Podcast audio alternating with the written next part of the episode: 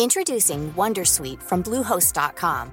Website creation is hard, but now with Bluehost, you can answer a few simple questions about your business and get a unique WordPress website or store right away. From there, you can customize your design, colors, and content. And Bluehost automatically helps you get found in search engines like Google and Bing. From step-by-step guidance to suggested plugins, Bluehost makes WordPress wonderful for everyone. Go to bluehost.com/wondersuite. Louis. Alors je sais pas si j'ai le sentiment qu'on peut dire des choses en images qu'on ne peut pas dire grâce aux mots, mais en tout cas je sais que moi c'est comme ça que j'essaie d'apprendre à me connaître et à comprendre le monde qui m'entoure.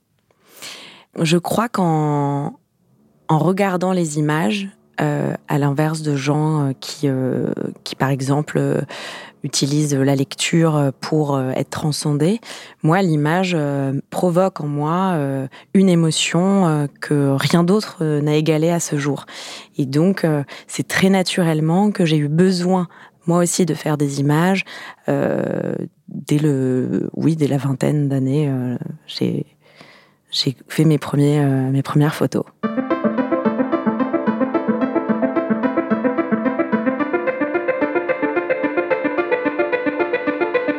Cette année encore, Louis Média a l'immense joie d'être partenaire des Rencontres d'Arles, festival de photographie qui se déroule jusqu'au 25 septembre et qui donne à voir des œuvres qui racontent notre époque.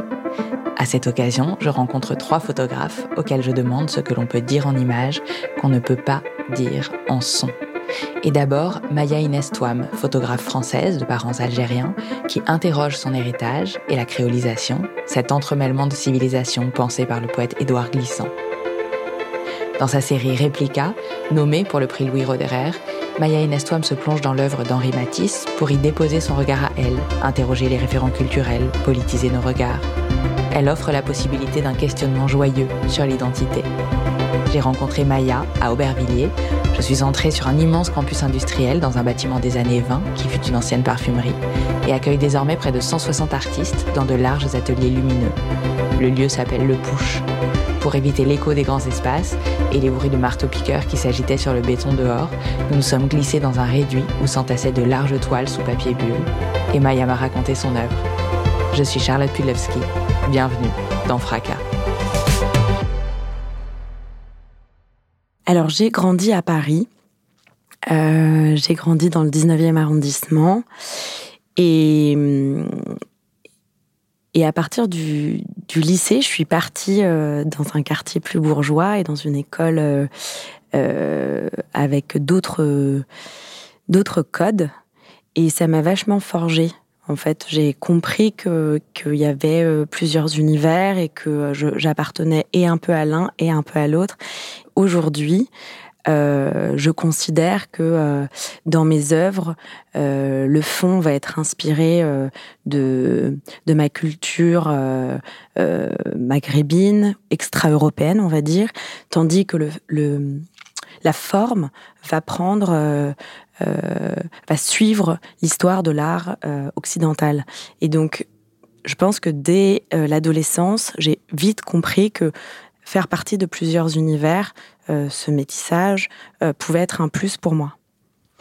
Parce que du coup, vous grandissez euh, dans le 19e arrondissement, vous naissez à Paris, mais vos deux parents sont d'origine algérienne? Exactement. Ma mère est née en France, mon père en Algérie, mais ils se sont rencontrés en Algérie et puis sont revenus en France tous les deux pour vivre et nous, nous faire naître. J'ai été très jeune euh, influencée par mon ma culture d'origine sans tout à fait la saisir. Euh, je savais pas ce que voulait dire être une petite fille d'émigré. Je savais pas ce que voulait dire. Euh, enfin, en tout cas, je voyais ça de manière très négative, sans réellement comprendre pourquoi. Et puis en fait, c'est en, en étudiant un peu l'histoire de la colonisation, l'histoire française tout simplement, euh, que j'ai pris conscience euh, qu'il fallait que j'embrasse euh, ces deux cultures, et ma culture euh, française et ma culture occident, euh, orientale. Pardon. plus largement parce que c'est assez intéressant de se dire que ma culture d'origine, elle, elle est intime et elle est étrangère à la fois puisque je l'idéalise beaucoup, je ne sais pas tout, je, je voilà, je, véhicule une, une image de, de, cet Occident qui, de cet Orient qui, euh, qui euh, n'est pas forcément euh, la réalité exacte, mais qui est en tout cas celle de mes grands-parents, mes parents, celle de leur histoire, celle contée par, par ceux qui m'entourent. Qu'est-ce que ça veut dire que vous aviez une image négative de vos origines algériennes ou de l'Algérie? Comment ça se traduisait? Euh, Ça s'est traduit très très tôt euh, à l'école quand on regarde euh, l'autre, tout simplement, parce que euh, je pense aussi que je fais de la photo euh, pour essayer de me comprendre moi, et, c'est en, en, comprenant l'autre avant tout qu'on apprend à qu'on se découvre. Et j'ai très vite saisi que je n'étais pas euh, blanche, euh, française, euh, enfin en tout cas j'avais pas d'origine euh, française et que euh, j'étais différente, mais pas non plus. euh, Enfin, je, je m'adaptais totalement euh, à la société et j'avais des copains et des copines bien sûr, mais euh, j'ai tout de suite compris ce que ça voulait dire d'être euh, mis dans une certaine euh, catégorie euh, de la société ou, catégorie de population. Et j'ai voulu en faire une force plutôt que de me dire que je devais choisir entre mes origines ou ma vie en France. la question ne se posait pas. J'ai pris ce que je voulais des uns et des autres et je les ai surtout mis au même pied d'égalité. C'est ça qui est très important dans mon travail, c'est de ne pas euh, de faire en sorte que ce soit en rhizome, mais enfin voilà, penser de manière très équitable. Vous avez des souvenirs précis euh, de choses auxquelles vous avez été confronté dans le regard des autres, dans les préjugés, dans des situations particulières? Non, j'ai jamais vécu de racisme. Enfin, en tout cas, euh, pas euh, pas traumatisant. Mais j'ai j'ai été très très agacée par euh, l'histoire euh, de mon pays, l'histoire de la France, et, euh, j'ai eu envie au début de choisir et de me dire je suis algérienne, j'ai envie de revendiquer cette algérianité dans mon travail. Et c'est que depuis peu, depuis que j'ai donné naissance, que mon fils est français, euh, qu'il était important pour moi de me dire mon fils, il faut que je lui dise que je suis franco-algérienne et donc que je montre le, le meilleur de l'un et de l'autre. Euh, et c'est très drôle parce que oui, en effet, plus jeune, j'avais ce besoin de revendiquer euh, euh, plutôt mon pays d'origine et donc une culture que je ne connaissais pas euh, entièrement. Il a quel âge, votre fils? Il a un an. Donc vous, vous avez 33 ans, ça veut dire que entre le début de votre vingtaine, qui est le moment euh, où vous commencez votre vie d'artiste comme étudiante avant euh, de le faire comme artiste euh, professionnel, et aujourd'hui, il y a plus d'une dizaine d'années où votre travail réfléchit au métissage, à l'identité, etc., mais où vous, euh, vous vous sentez euh, euh, peut-être perturbé par le métissage, inconfortable peut-être dans le métissage, avec une envie d'un choix plus tranché? Exactement. En fait, euh, j'ai mis dix ans à comprendre. Je m'en suis rendu compte il n'y a pas longtemps quand euh, euh, une équipe muséale est venue dans mon atelier et on a parlé de mon travail. J'ai mis dix ans à comprendre que même si mes engagements étaient tournés vers mes inspirations de ma culture d'origine, la manière, en fait, comme je disais tout à l'heure, la forme physique de ces pièces allait être très euh, occidentale et donc me renvoyait quand même euh, à mon éducation. Euh, et ça, j'étais pas capable de le voir. C'est peut-être aussi en multipliant les pièces, puisque je fais pas uniquement que de la photo, je fais aussi de la sculpture, du dessin, je, je commence un peu la couture. Et en multipliant les pièces, je me suis rendu compte que euh, j'allais avoir toujours euh, ce, ce, systématisme de travailler euh, sur des pièces qui allaient être à mi-chemin entre justement ce que je disais tout à l'heure, ma culture d'origine et mon pays de naissance. Et alors, comment vous vous lancez après le lycée dans des études des beaux-arts?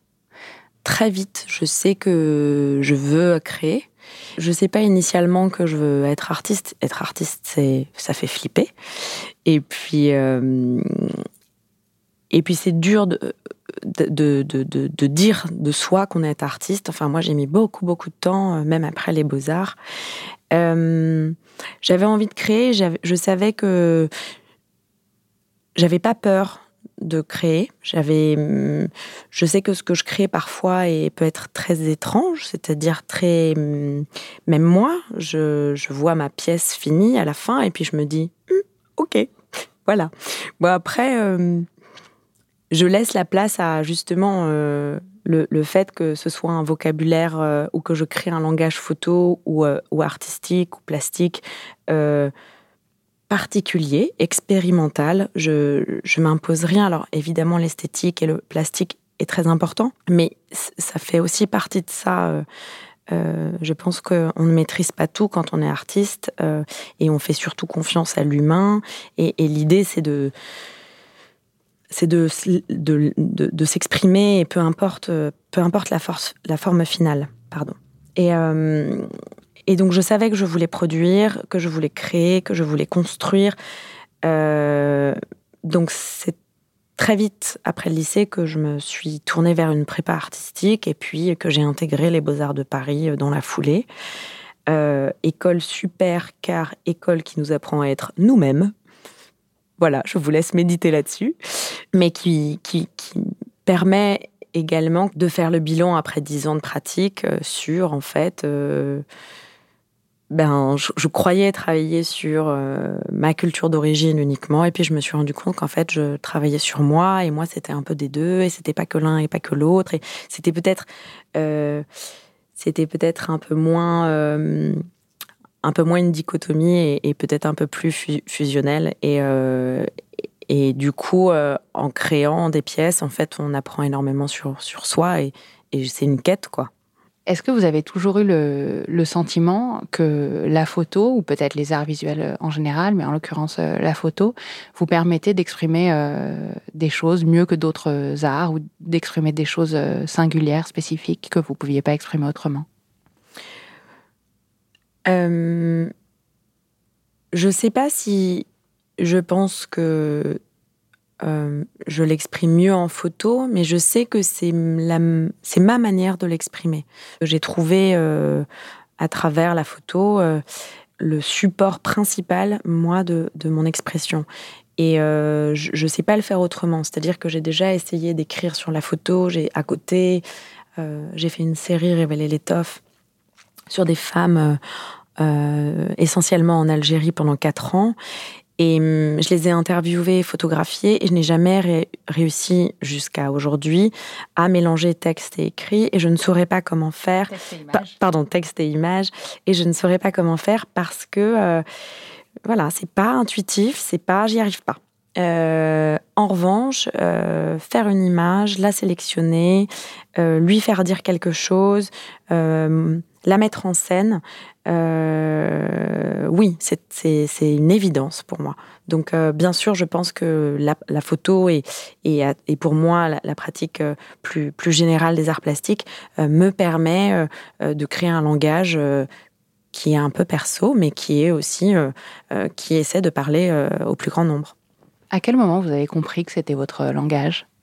Assez vite en prépa. On nous apprend euh, un tas de supports différents, de médiums, euh, et, mm, et en fait, euh, c'est voilà, c'est j'ai su à 20 ans que c'était la photo, et et puis je pense aussi que même si je...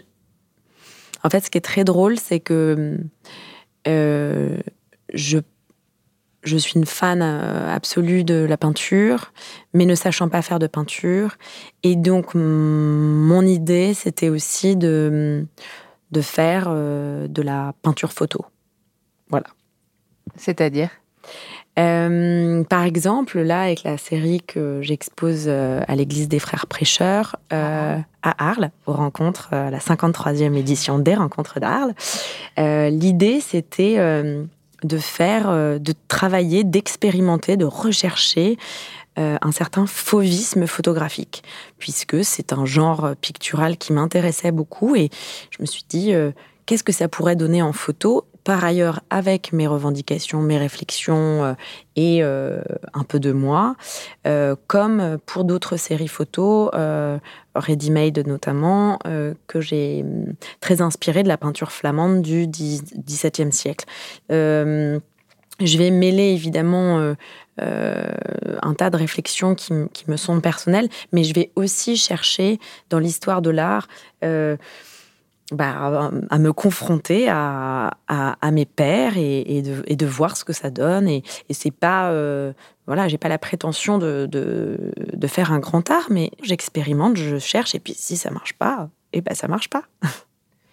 Tout votre euh, travail semble euh, irrigué par un désir très fort de créolisation.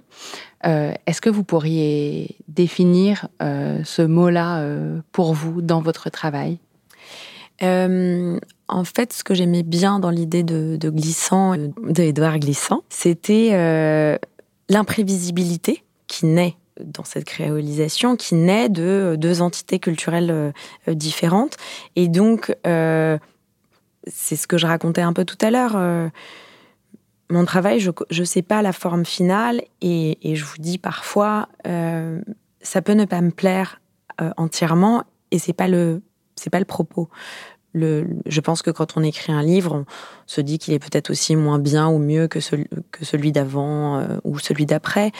Euh, l'idée, c'est que la pièce naisse, euh, c'est que l'œuvre soit faite.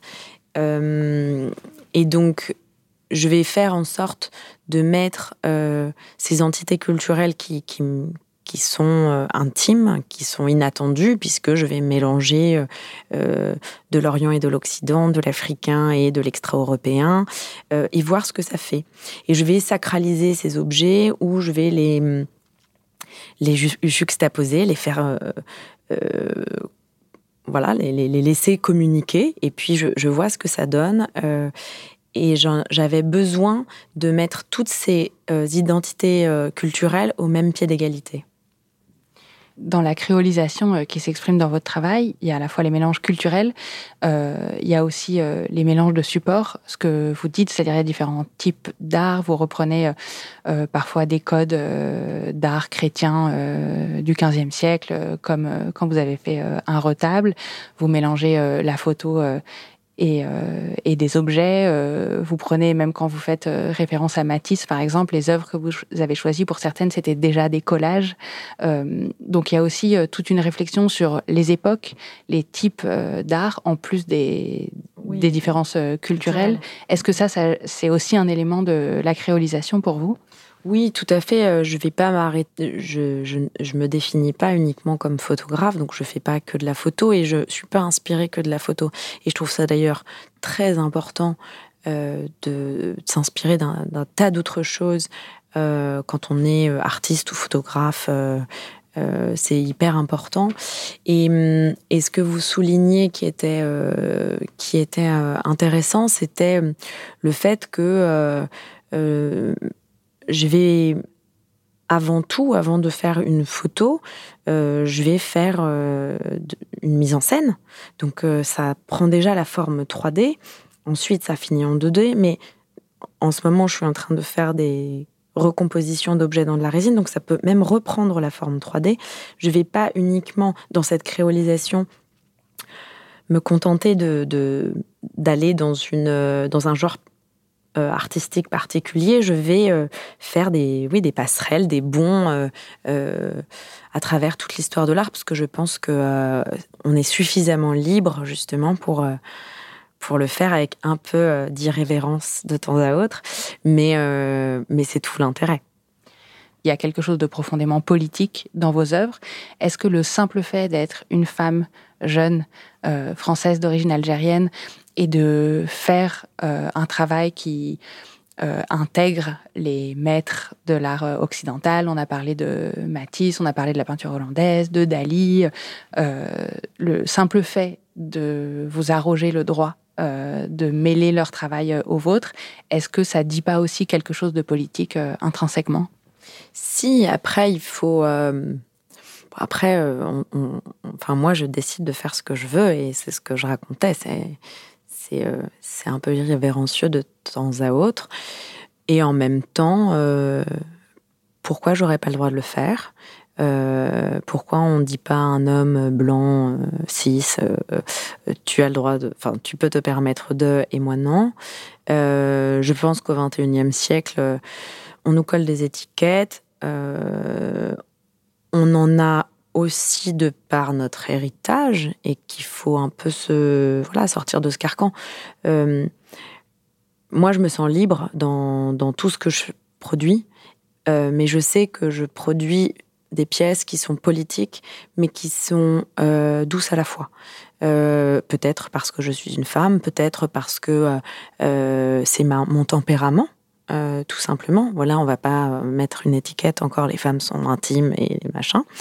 Mais j'ai pas envie de choquer, de heurter.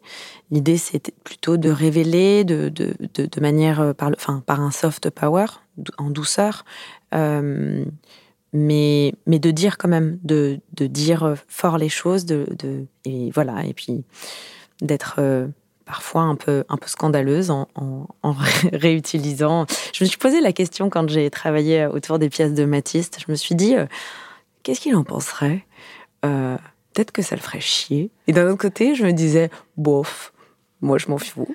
j'ai quand même envie. Euh, j'ai envie de. Pour moi, c'était plus un hommage en fait, parce que euh, je, crois que si j'avais été Matisse, j'aurais été plutôt euh, très heureux de me dire que des petits jeunes essayaient de comprendre ma manière de composer, mon rapport à la couleur, à la spatialité. Enfin voilà, c'est c'est je trouve que c'est plutôt un hommage. Pourquoi vous avez imaginé que ça pouvait le faire chier? Parce que euh, il peut se dire oh là là quelle horreur. non, mais euh, comme je ne sais pas ce que je vais produire, que je ne sais pas à quoi ça va ressembler, euh, si esthétiquement même à moi ça me ça me plaît pas entièrement, je me dis que ce maître peut se retourner dans sa tombe en disant mon Dieu l'art contemporain quoi. Est-ce qu'on peut raconter justement euh, une des œuvres euh, que vous présentez là euh, aux rencontres, qui s'appelle Icar et qui est une référence à la toile de, qui n'est pas complètement une toile d'ailleurs, au collage de Matisse qui s'appelle Icarus, mhm. Qui date de la fin des années 40, je crois 46, et qui est cette œuvre très connue où on voit en fait une ombre qui représente Icar, donc une espèce de silhouette noire avec des étoiles jaunes tout autour, sur un fond de gouache bleu. Euh, et donc vous, vous avez fait une mise en scène. Vous prenez en photo euh, un homme. Vous avez disposé sur ses bras euh, de quoi faire des, ailes. et donc c'est à la fois incroyablement reconnaissable. On voit tout de suite la référence et à la fois complètement différent de l'œuvre de Matisse. Comment elle est née cette photo? En fait, je voulais aussi revenir sur un mot très beau qu'a utilisé euh, Damani, qui est la commissaire d'expo de euh, photographier depuis le souffle parce qu'elle a parlé de sampling. Elle a dit que je samplais euh, le travail de Henri Matisse et que j'ai trouvé ça très beau parce que le travail de sampling, c'est réutiliser une mélodie pour en faire une nouvelle. Et je m'en étais, enfin, en tout cas, j'avais pas mis un mot sur cette euh, réinterprétation de, Matisse. moi, quand j'ai vu ce, cette, cette œuvre, j'ai tout de suite pensé à l'actualité, j'ai tout de suite pensé, je me suis tout de suite dit que cette image était iconique. Elle était iconique parce qu'aujourd'hui, elle, euh, elle, elle, résonne euh, d'autant plus fort euh, par rapport à moi, mes, mes, mes, sujets de prédilection, mes, mes intérêts. J'y voyais un homme perdu entre ciel et, ciel et terre, dans la mer, on peut le dire. Et perdu. Et donc, euh, on ne savait pas où il allait, euh, on ne savait pas s'il était bien. Et en fait, toute l'idée de reprendre cette, cette œuvre emblématique, c'était pour raconter une histoire qui, qui du coup, qui m'est plus personnelle, c'est en filigrane l'histoire de l'immigration d'une personne fictive, comme c'est souvent le cas en ce moment dans, mes pièces. Et hum, c'est très référencé parce que, et, à la fois, les pièces que je produis, elles sont et référencées à l'Occident et à l'Orient, comme d'habitude, euh, ou euh, au monde extra-européen, puisque euh, j'y voyais le poème L'Albatros de Baudelaire, bien sûr, et à la fois, je venais de découvrir en confinement les cérémonies Gougou, qui sont des cérémonies au Bénin et au Nigeria, des cérémonies vaudou. Euh, où les, les, les esprits euh, paradent et euh, dans des vêtements aux, allures d'animaux. C'est une cérémonie qui rend hommage aux ancêtres, aux personnes disparues. c'est très coloré, c'est très vif, c'est sublime. Et voilà, j'y voyais des références de, partout. Et, donc, j'ai fait cet homme en égougou. Euh, qui, euh, essayait de, de, passer, euh, de revenir soit sur la terre, soit retourner aux cieux. voilà.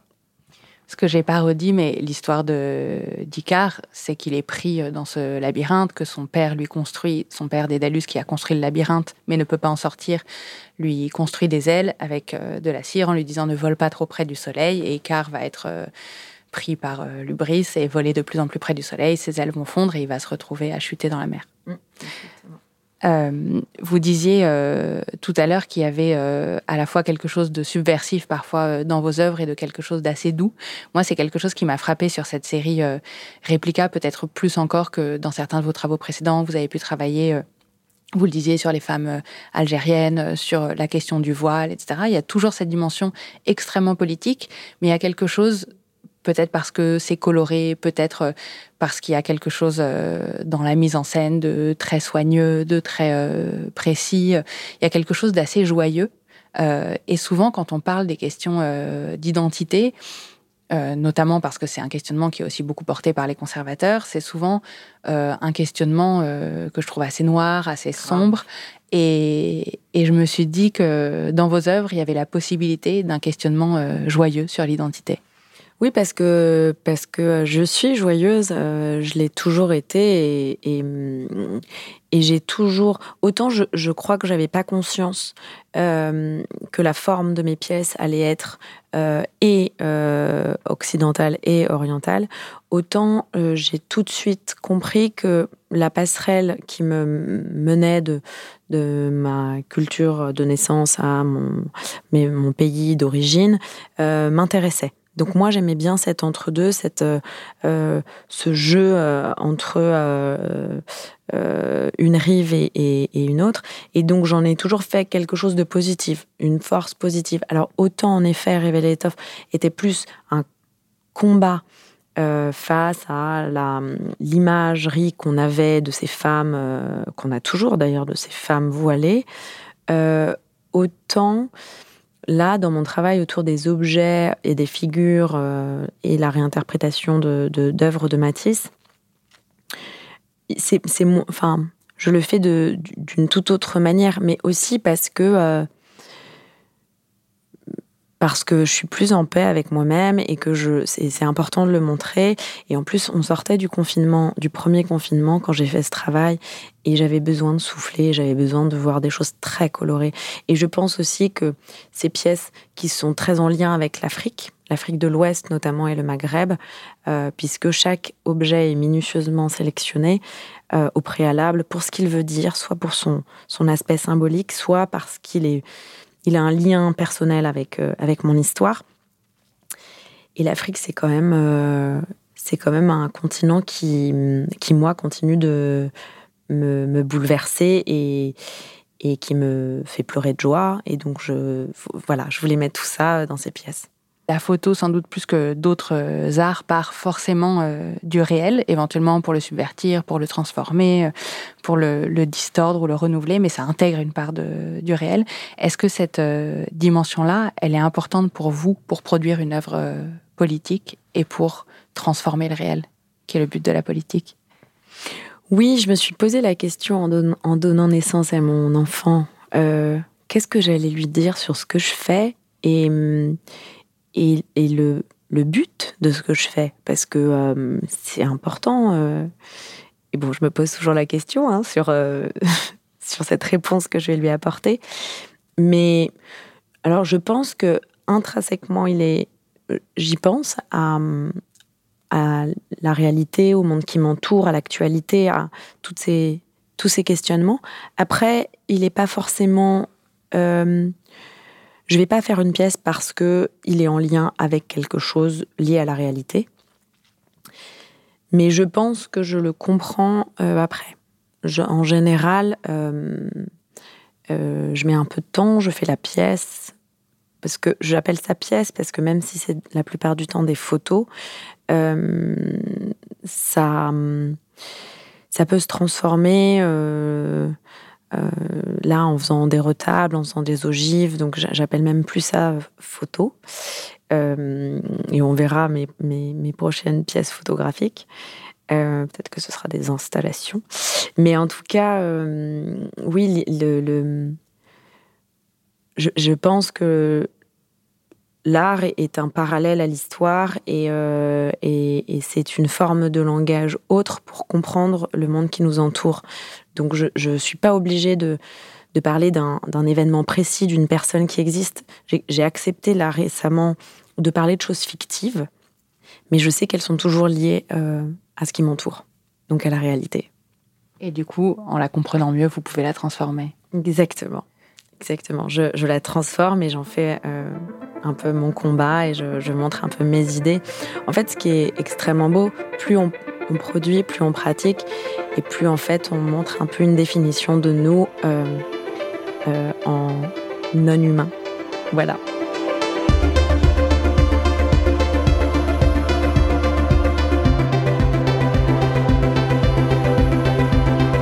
Les rencontres d'Arles se déroulent jusqu'au 25 septembre 2022. Vous pouvez y retrouver l'exposition de Maya Inès Toam à l'église des Frères Prêcheurs. Et j'en profite pour vous parler de notre série Un autre regard, mini-série de notre podcast Une autre histoire, consacrée au récit des grandes femmes photographes qui ont changé cet art. Vous entendrez Julie Gaillet vous raconter les vies fascinantes de Lee Miller ou encore Gerda Taro. Je suis Charlotte Pudlewski et cet épisode de Fracas a été réalisé et mixé par Jean-Baptiste Aubonnet. La musique a été composée par Valentin Fayot. N'hésitez pas à soutenir Louis et nos projets en vous abonnant au club louismedia.com slash club. À très vite.